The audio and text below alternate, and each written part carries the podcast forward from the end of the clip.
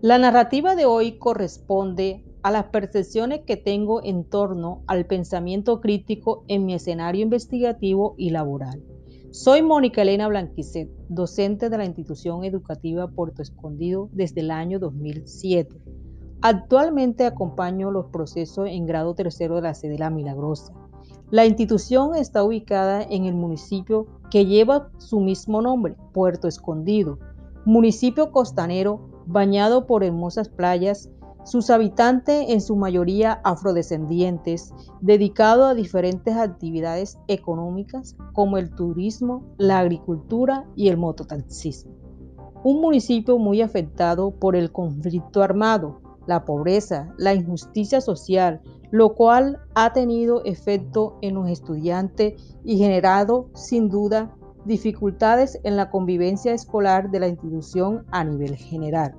A lo largo del tiempo, los problemas de convivencia como irrespeto, peleas, matoneos, agresividad, intolerancia, se han ido agudizando, lo cual nos ha convocado a directivos docentes y docentes a buscar soluciones que hasta la fecha han sido insuficientes.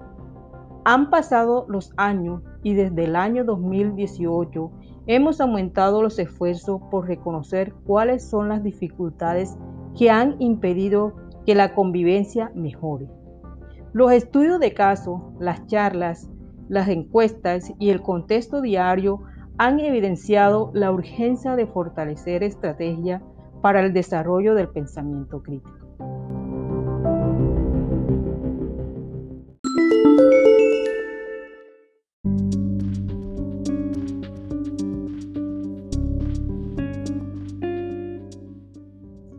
Entendiendo que el pensamiento crítico amerita el desarrollo de habilidades para que los estudiantes generen ideas, sean capaces de expresar sus argumentos, opinen sin ofender, emitan juicios, sienten una posición y, en fin, adquieran las competencias necesarias para, desempeñarse adecuadamente en sociedad. La propuesta de investigación de la que hago parte desde el año 2019, precisamente pone en relieve el desarrollo de habilidades necesarias para el pensamiento crítico.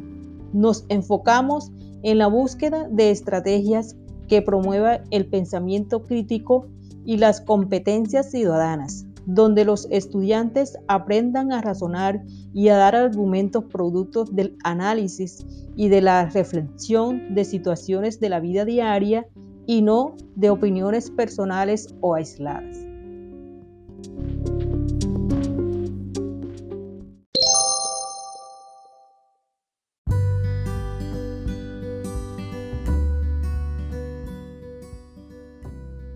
Mi trabajo durante más de 15 años ha sido con estudiantes de primaria, niños de diversas edades, comportamientos y experiencias, cada uno con situaciones que hacen su diario vivir muy particular, pero que salen a flote en la convivencia escolar.